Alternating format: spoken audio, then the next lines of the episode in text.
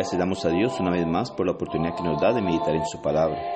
Gracias le damos a cada uno de ustedes por tomar de su tiempo y meditar en la palabra de nuestro Dios junto a nosotros. Reciba un saludo de la Iglesia Cristo en Siquirres.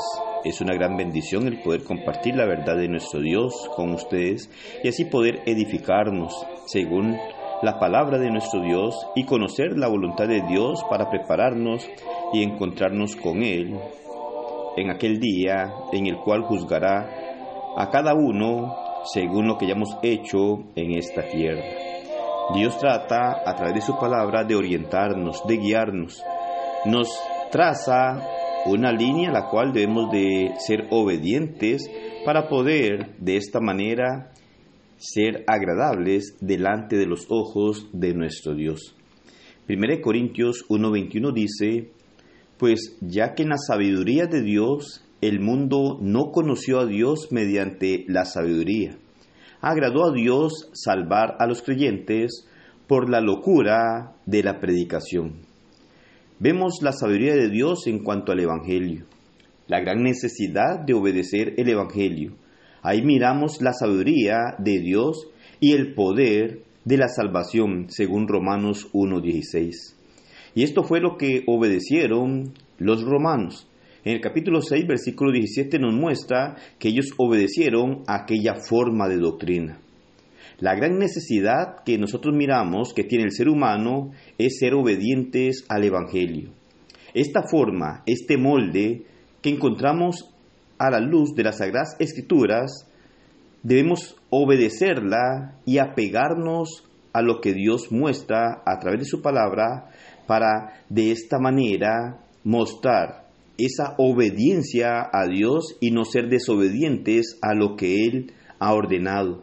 Y de esta manera podemos nosotros entonces mirar que es allí en donde se muestra la gran sabiduría de Dios. Pablo, escribiendo a los hermanos en Corinto, hizo varias observaciones sobre el Evangelio. Es interesante poder mirar el capítulo 1 de Primera de Corintios y parte del capítulo 2, en donde hace varios aspectos en los cuales nosotros podemos observar sobre el Evangelio y también poder darnos cuenta de lo que hace posible en nosotros y también en lo que llega a hacer en la mente de muchas personas llegando a desestimar lo que es el Evangelio. Es un mensaje poderoso así como lo manifiesta Romanos 1.16, pero este mensaje a menudo es rechazado. Y es lo que nosotros podemos mirar y nos muestra Pablo en 1 Corintios 1, 18 al 25. También podemos mirar nosotros que en ocasiones el Evangelio tiene poco atractivo. Y es que este poco atractivo es para aquellas personas más prominentes en cuanto a clase y rango, conforme lo muestra el mundo.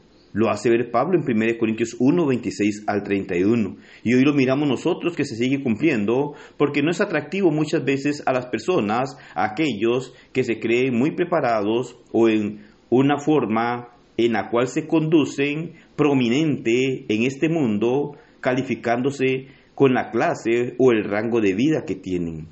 También 1 Corintios 2, 1 al 5 nos hace ver que el Evangelio, una presentación sencilla, que es lo que Dios trata, no enfoca en el discurso de excelencia de palabras.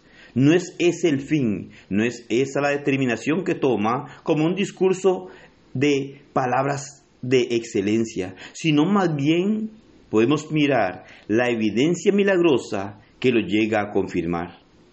También nos hace ver la sabiduría divina, la cual no podía conocerse por la intuición o el razonamiento intelectual más agudo. 1 Corintios 2, 6 al 9. Pero revelado por Dios a través de sus portavoces, aquellos hombres a los cuales Dios preparó para dar a conocer su verdad. 1 Corintios 2, 10 al 13. Como Pablo y los demás apóstoles llegaron a tener la inspiración de parte de nuestro Dios por medio del Espíritu Santo para dar a conocer las buenas nuevas de salvación, empezamos a mirar nosotros que hoy en día muchas personas llegan a desvalorizar lo que es el Evangelio. Dios lo ha revelado para que toda persona tenga conocimiento de Él. Es por esta razón que miramos que el Evangelio no es comprendido ni aceptado por aquellos que fundamentan sus convicciones en el racionalismo y que descartan la revelación especial de Dios. 1 Corintios 2, 14 al 16. Estas verdades que nos muestra Pablo en la carta a los Corintios, en ese capítulo 1 y 2, tienen que ver mucho en cuanto a la implicación importante que hoy podemos mirar nosotros y poder ver cómo nosotros podemos llegar a tener la comprensión de lo que Dios trata a través de su palabra y nos lo ha revelado. Primeramente podemos mirar nosotros que algunos llegan a explicar por qué aquellos cristianos y aún los que no lo son, aunque digan que sí lo son, creen y viven de manera tan diferente. Y es lo que miramos hoy en el mundo. En el mundo miramos personas manifestando ser creyentes en Dios y trazan, miran, miden y viven de una manera muy diferente a lo que Dios establece a través de su palabra. Y esto sencillamente es porque muchas veces ponen sus razonamientos y llegan entonces a hacer de una forma diferente a la que Dios establece.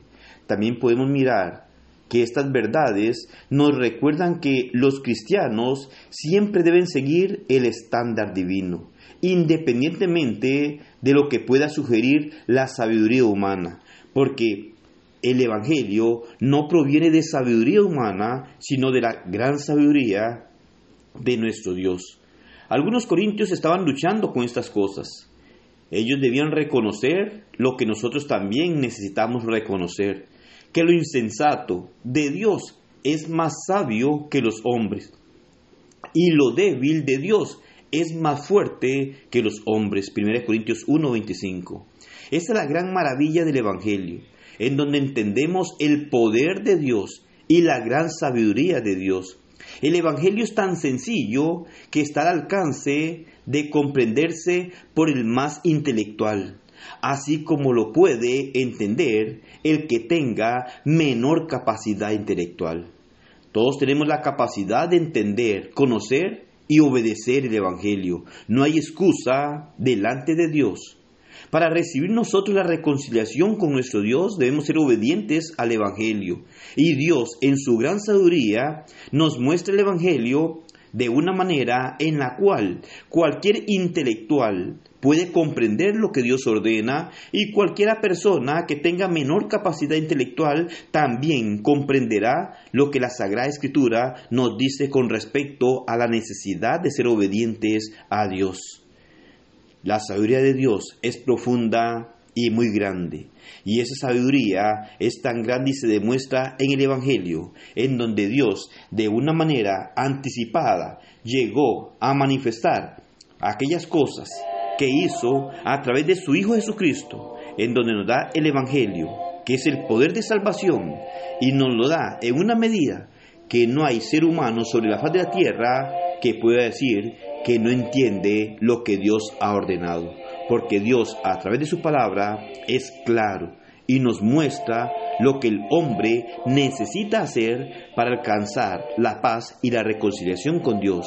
Solamente debemos poner atención a la bendita palabra de Dios, ser obedientes a su evangelio y así poder prepararnos para el gran día del juicio final y poder pasar la eternidad con nuestro Dios. Que el Señor le bendiga y que pase un excelente día.